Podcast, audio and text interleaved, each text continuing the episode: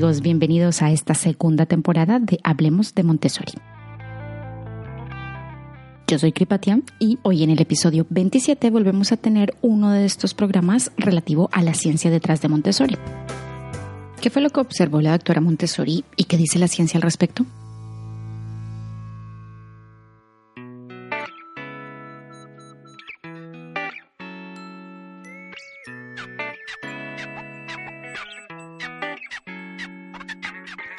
Hoy es un episodio especial porque es el primero de la segunda temporada y quien lo creyera que hemos llegado hasta aquí.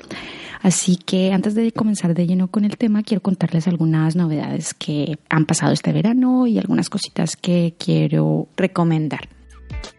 Lo primero para contarles es que durante el verano, con mis queridísimas Sara Sola Soria y Marina de Tayatam Core, que si no les conocen, les recomiendo que se vayan ya mismo a buscar los blogs y sus páginas bueno, pues con ellas hemos creado un hashtag en Instagram que es mi cambio a Montessori para que podamos compartir entre todos las pequeñas o grandes cosas que hemos ido cambiando o que estamos empezando a cambiar en nuestro día a día en línea con la educación Montessori. Así que los invito a todos a que se pasen por Instagram para que le den un vistazo a los posts que ya hemos compartido y también a que compartan sus propios posts con el mismo hashtag. Y ya que se van a pasar por el Instagram de Hablemos de Montessori y también el de Taya Tamcor y el de Sara Sola Soria, quiero recomendarles muy especialmente las stories de ambas. Cada día Sara nos ha ido contando este verano algunos conceptos básicos de Montessori, así que si se lo perdieron, no se preocupen porque pueden ir a verlos en las destacados de sus stories. Marina, por su parte, tiene unos posts preciosísimos, tanto de crianza y, por supuesto, de Montessori, y también en sus stories ha ido agregando los posts que hemos hecho con el hashtag. Además, Marina es fisioterapeuta, para los que no lo saben, y en su blog nos comparte mucha información valiosísima, toda basada en la evidencia científica, eso sí, sobre fisioterapia y crianza, ¿no? Y tiene un post preciosísimo, maravilloso e imperdible que es justamente acerca de qué es eso de la evidencia científica, que nos va como anillo al dedo para el tema de hoy.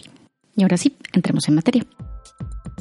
Este verano estuve releyendo uno de los libros que tengo acerca de la pedagogía Montessori, que es absolutamente recomendado si tienen la oportunidad de conseguirlo, que es Montessori, The Science Behind the Genius, de la doctora Angeline Stoll Lillard. Recordemos que de la doctora Lilar ya la conocíamos y la mencionamos en uno de los primeros episodios de la temporada pasada, donde presentamos el estudio que ella hizo en dos escuelas, una Montessori y la otra una escuela pública convencional. La doctora Lilar se ha especializado en investigar acerca del método Montessori y la ciencia detrás de él. Entonces, uno de sus libros, o digamos el libro que condensa muchísimos años de investigación es precisamente este. No sé si está traducido al castellano o al español. Yo tengo la versión en inglés, que la compré por Amazon, pero es de verdad que es muy recomendado si pueden adquirirlo. Entonces durante mi relectura me pareció interesante contarles un poquito cómo la doctora Lilar estructura y conecta la investigación científica que se ha hecho con los nueve principios o nueve de los principios de la educación Montessori que se basan en las observaciones que hizo la doctora Montessori a lo largo de su carrera. El libro desarrolla cada uno de los principios que seleccionó muy exhaustivamente en cada uno de los capítulos, pero deja claro que hay mucha más investigación en otros aspectos y en otros puntos desarrollados y teorizados por la doctora Montessori que no se tratan en este libro. Vamos a ver cuántos alcanzamos a hacer en este programa. Comencemos hablando de el movimiento y la cognición. El primer enunciado en el que se basa la pedagogía Montessori es que el movimiento y la cognición, o la capacidad para adquirir conocimiento por medio del pensamiento, la experiencia y los sentidos, están estrechamente relacionados y el movimiento puede mejorar el pensamiento y el aprendizaje. La doctora Montessori observó que el pensamiento parece que se expresa a través de las manos primero y antes de que pueda ser puesto en palabras. Para ella, el movimiento y el pensamiento eran parte del mismo proceso y ella observó que la relación entre ambos se mantenía más allá de los dos años. Por eso ella desarrolló un método que, como ya sabemos, tiene un gran componente de manipulación de objetos y de movimiento libre de los niños en el aula. Ahora miremos qué estudios científicos tienen que ver con esto y qué han encontrado. La investigación de la relación entre movimiento y cognición está dividida como en tres grandes grupos. El primero es el que tiene que ver con las investigaciones sobre la representación del espacio, los objetos y las matemáticas. En este, varios estudios han demostrado que cuando la gente se mueve a través de un espacio, sea real o imaginario, pueden representar mucho mejor ese espacio que cuando, por ejemplo, son movidos a través del espacio pasivamente o cuando no se mueven dentro de él de ninguna forma. Uno de los ejemplos de estudio científico que nombra la doctora Lillard es el que hicieron Benson y Osgiris en 1985, que consistía en que un experimentador le mostraba a un grupo de niños gateadores de 10 meses de edad cómo escondía bajo una de dos telas un juguete dentro de una habitación.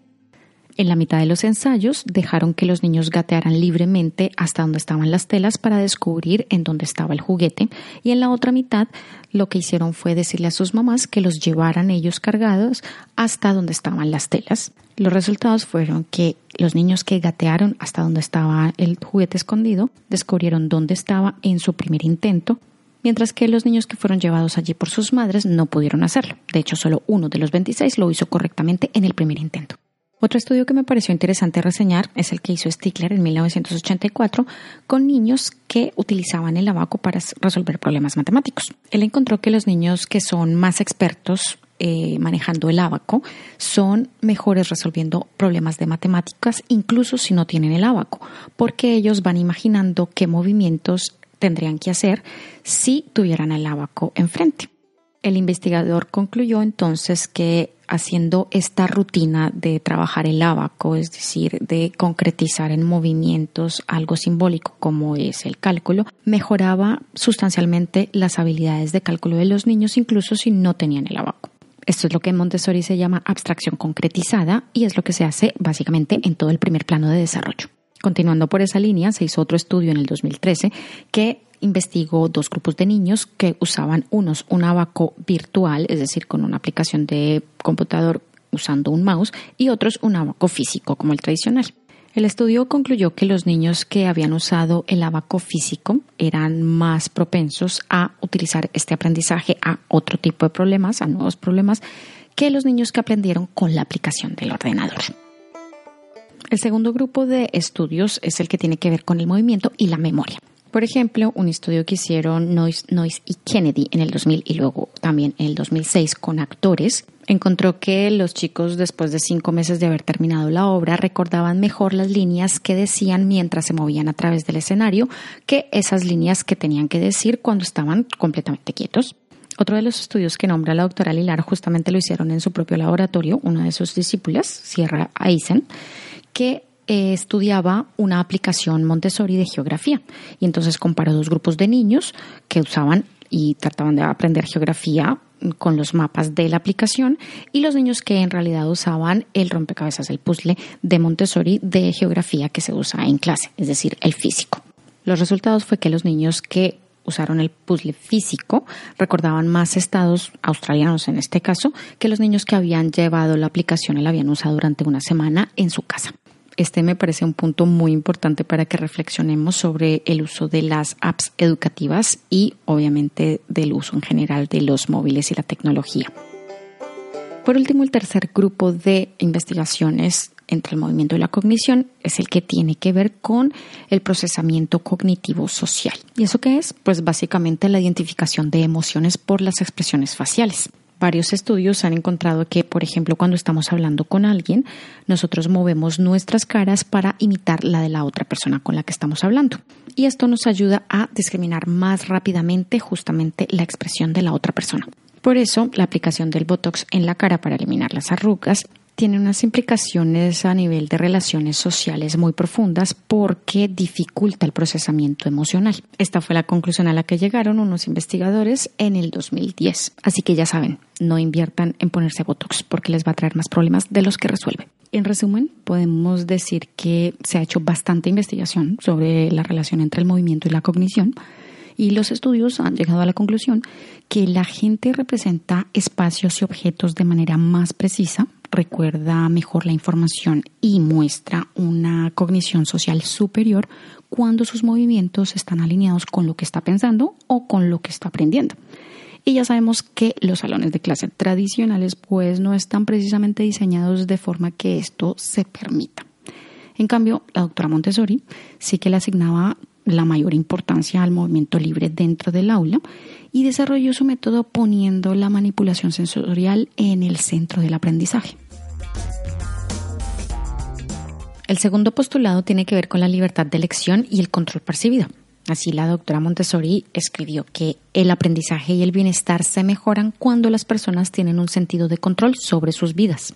En un aula Montessori los niños tienen libertad de elección de las actividades dentro de unos límites, mientras que en una escuela convencional a los niños se les impone todo, desde qué tienen que aprender, cuándo, las tareas, a qué horas lo tienen que hacer, a excepción tal vez de la hora del recreo. La libertad de elección es prácticamente nula, porque siempre deciden otros lo que deben hacer pero la investigación psicológica ha demostrado que la restricción de elección y de control no son óptimas para el aprendizaje humano y para el bienestar. Nosotros, los humanos, tenemos una necesidad básica de autonomía y sentir que uno puede tomar sus propias decisiones y elegir por sí mismo satisface esa necesidad y permite que nos desenvolvamos mejor. ¿Les suena familiar? Yo creo que sí. Yo creo que todos nos acordamos por lo menos de una ocasión en la que haber tomado la decisión por nosotros mismos nos ha hecho sentir mucho mejor que si alguien lo hubiera tomado por nosotros. Eso fue lo que encontraron los investigadores Desi y Ryan en el 2011. Pero también tenemos que tener cuidado porque demasiadas elecciones tampoco son buenas, como encontró Schwartz en el 2004. Cierta libertad de elección es buena, pero demasiada lo que hace es debilitar nuestro sentido de control. ¿Y por qué ese sentido de control es importante? Bueno, aparentemente varias investigaciones han encontrado que el sentido de control sobre el ambiente y sobre lo que uno hace es muy beneficioso tanto para adultos como para los niños, pero parece que para los niños es un factor bastante determinante, mucho más que los adultos. En 1972, los investigadores Glass y Singer hicieron un experimento con adultos en los que se les pedía hacer dos tareas diferentes. Uno era hacer eh, puzzles de tangram, que recuerdan que el tangram son esas pequeñas figuras con las que se tienen que hacer figuras más grandes, y la otra tarea era la de corregir un texto. Ambas tareas las tenían que hacer en una habitación en donde repetidamente iba sonando una alarma bastante alto. Mejor dicho, se hacía un ruido bastante horrible cada cierto tiempo. A la mitad del grupo se le dijo que podía quitar la alarma con un switch, pero se le dijo que mejor no lo hiciera. Y en cambio a la otra mitad no se le dijo que podía apagar la alarma de ninguna forma, simplemente no se le dijo nada.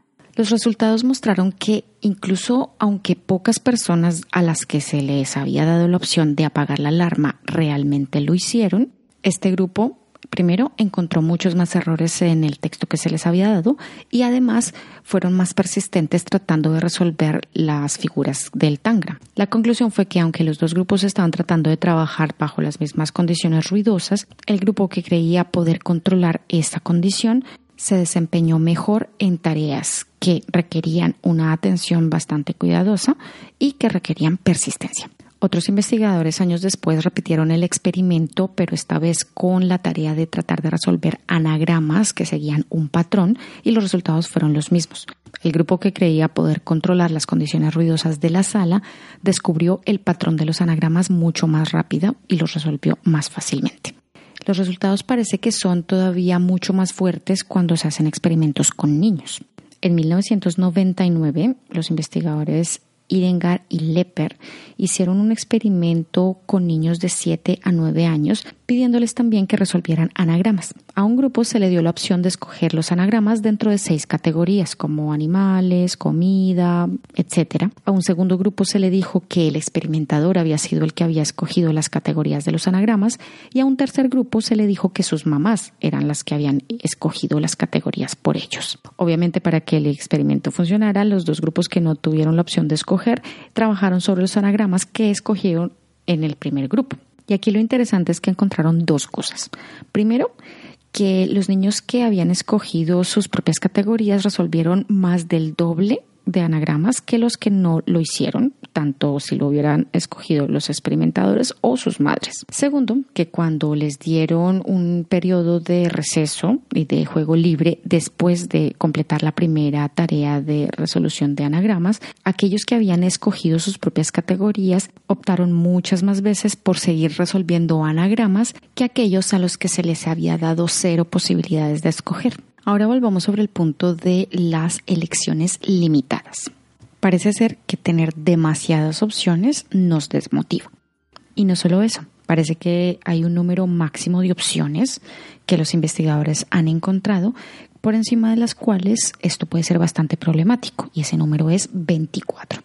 Uno de esos estudios encontró que en un grupo de estudiantes a los que se les dio la oportunidad de escribir un ensayo para obtener un crédito extra en una materia en la universidad, aquellos a los que se les había dado únicamente seis opciones de temas para escribir este ensayo tuvieron una probabilidad más alta de escribirlo y además escribieron mejores ensayos que aquellos a los que se les habían dado 24 opciones de temas. Como hemos visto, las investigaciones muestran que cuanto mayor es el sentido de control sobre lo que hacemos y las tareas que se nos asignan, mejor las desempeñamos. Y esto, lastimosamente, no es aplicable en las escuelas convencionales donde los niños tienen muy poca libertad de elección.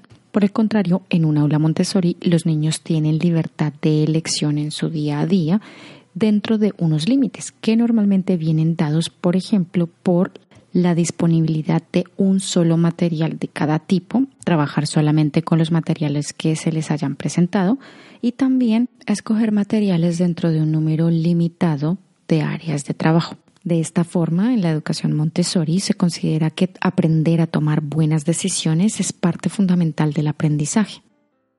Por supuesto, no tiene que entenderse que para que los niños ejerzan la autonomía y la libertad de elección dentro de unos límites, tienen que ir necesariamente a un colegio Montessori. Esto lo pueden hacer en todos y cada uno de los ambientes y las actividades de su vida cotidiana hay infinidad de oportunidades que podemos aprovechar para poder potenciar esto en los niños y que ellos puedan obtener los beneficios y los efectos positivos que han descubierto estos estudios científicos de los que estamos hablando.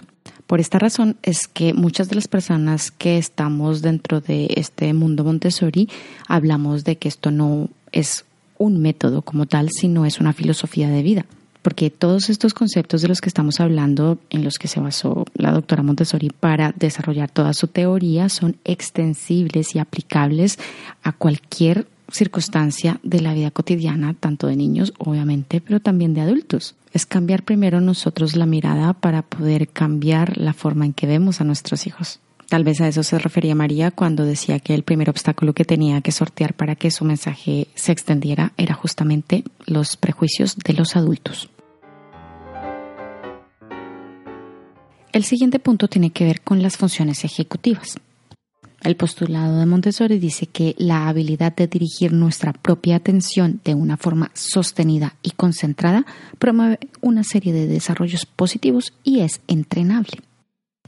En la educación convencional se hace mucho énfasis en entrenar al profesor en cómo controlar a los alumnos en clase, y esto es porque el control viene de fuera, es decir, desde el profesor, en cambio, en la educación Montessori, el énfasis está en ayudar al niño a construir su propio autocontrol, de modo que cada niño independientemente se vuelva responsable de su propio comportamiento. Dice la doctora Aguilar en el libro que darle la libertad al niño en un ambiente que ha sido especialmente preparado para atender sus necesidades en cada etapa del desarrollo es el gran avance o el gran aporte de la doctora Montessori y de su equipo de colaboradores. Pero ¿qué es el autocontrol? El autocontrol pertenece al grupo de procesos llamados funciones ejecutivas, que si recordamos ya hablamos de ellas en un episodio dedicado al juego. Y estas funciones ejecutivas se definen como aquellos procesos que habilitan comportamientos para alcanzar un objetivo. También se les llama procesos prefrontales porque están estrechamente relacionadas con la corteza prefrontal del cerebro, que es la que tarda más en madurar. Más o menos se estima que termina de estar completamente madura a los 25 años. Y aquí es interesante anotar que justamente los cuatro planos de desarrollo que anunció la doctora Montessori terminan a los 24. Aunque existen diversas definiciones de lo que son las funciones ejecutivas, por lo menos sí que hay un consenso en definir cuáles son las habilidades o los procesos que las conforman. Voy a recordarlas muy rápidamente, al menos las principales, para ubicarnos un poco. La primera es la flexibilidad cognitiva, que es nuestra capacidad para adaptarnos a situaciones novedosas, cambiantes o inesperadas la monitorización o la capacidad que tenemos para supervisar la conducta que llevamos a cabo y asegurarnos de que cumple el plan de acción establecido. Luego está la planificación, que es obviamente la capacidad para pensar en el futuro y anticipar mentalmente la forma de ejecutar una tarea o alcanzar una meta específica. La memoria de trabajo, que es nuestra capacidad para almacenar temporalmente y manipular información para poder realizar tareas cognitivas complejas. La toma de decisiones, que es la capacidad para elegir una opción entre diferentes alternativas de manera eficiente y meditada. La resolución de problemas, que es la capacidad de llegar a una conclusión lógica ante el pensamiento de una incógnita. Y por último tenemos la inhibición o el control inhibitorio, que es la capacidad que tenemos para controlar respuestas impulsivas o automáticas y generar respuestas mediadas por la atención y el razonamiento. Precisamente esta es la que tiene que ver con lo que llamamos la autorregulación y el autocontrol. La investigación sobre las funciones ejecutivas ha tenido un boom muy grande en los últimos años y gracias a esto se ha descubierto, se ha demostrado que las funciones ejecutivas son un buen predictor de éxito en la vida y de algunos resultados sociales y cognitivos específicos. Para el caso que nos ocupa hoy, nos vamos a centrar solamente en las investigaciones que tienen que ver con la autorregulación y la concentración. Se ha encontrado que la atención es un aspecto clave en la autorregulación porque justamente poner atención implica que estamos regulando nuestros propios pensamientos. ¿Qué estudios se han hecho acerca de la atención y la autorregulación? Bueno, pues el que más me gustó es uno que hicieron en el 2010 que llegó a la conclusión de que cuando la atención de las personas está enfocada, es decir, cuando estamos atentos a lo que estamos haciendo, somos más felices y esto nos lleva a tener un mejor funcionamiento social. En el estudio se le hicieron tres preguntas muy sencillas a 2.000 personas en 83 países a través de una aplicación de móvil y en momentos aleatorios del día y fueron las siguientes. Primero, se les preguntó qué estaban haciendo en ese momento. Segundo, se les preguntó cómo se sentían. Y la tercera es si estaban pensando en algo diferente a lo que estaban haciendo en ese preciso momento. Los resultados mostraron que cuando no estamos poniendo atención en lo que estamos haciendo, nos sentimos infelices, tenemos una sensación eh, negativa, nos sentimos mal, básicamente. Y eso pasa tanto en el trabajo como fuera de él. Es decir, nos podemos sentir así o nos puede pasar eso en cualquier momento del día, en cualquier situación, circunstancia que no necesariamente tiene que ver con el trabajo. Pues esto precisamente es consistente con lo que la doctora Montessori describió sobre la concentración que ella veía que lograban los niños durante el ciclo de trabajo y el creciente interés que se les veía, que se despertaba en ellos y la alegría con la que ellos hacían las actividades dentro del aula. Obviamente ella lo dijo en palabras mucho más bonitas, con frases mucho más adornadas, porque ella era una mujer de su tiempo y obviamente la forma en que hablaba era mucho más florida. Esto fue lo que ella observó y así lo escribió. Y si le preguntan ahora a cualquier guía Montessori o si tiene la oportunidad de entrar a un aula Montessori, van a ver que eso sigue pasando. Los niños siguen pasándosela muy bien haciendo las actividades y logrando un nivel de concentración que sinceramente yo no he visto en ningún sitio. Ahora bien, sobre si la concentración y la autorregulación se pueden entrenar, varios estudios que también nombra la doctora Lillard en el libro han encontrado que en efecto diferentes estrategias como por ejemplo el mindfulness, entendido como poner atención al aquí y ahora, y la meditación, tienen un efecto positivo en la regulación de las emociones, en la empatía y en la mejora de las funciones ejecutivas, incluyendo la de la atención.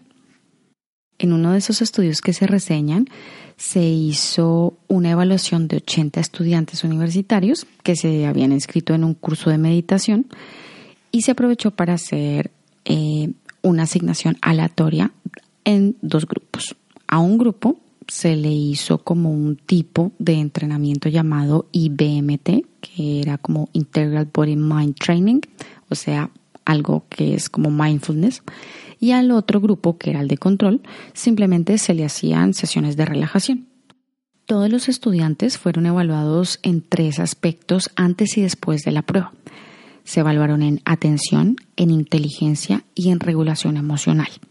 Los resultados fueron que el grupo que había hecho el entrenamiento en meditación mejoró sustancialmente la atención cuando realizaban tareas tipo flanker, que son ese tipo de tareas que miden la habilidad para suprimir respuestas que no son adecuadas, que no son apropiadas o no están de acuerdo a un contexto particular.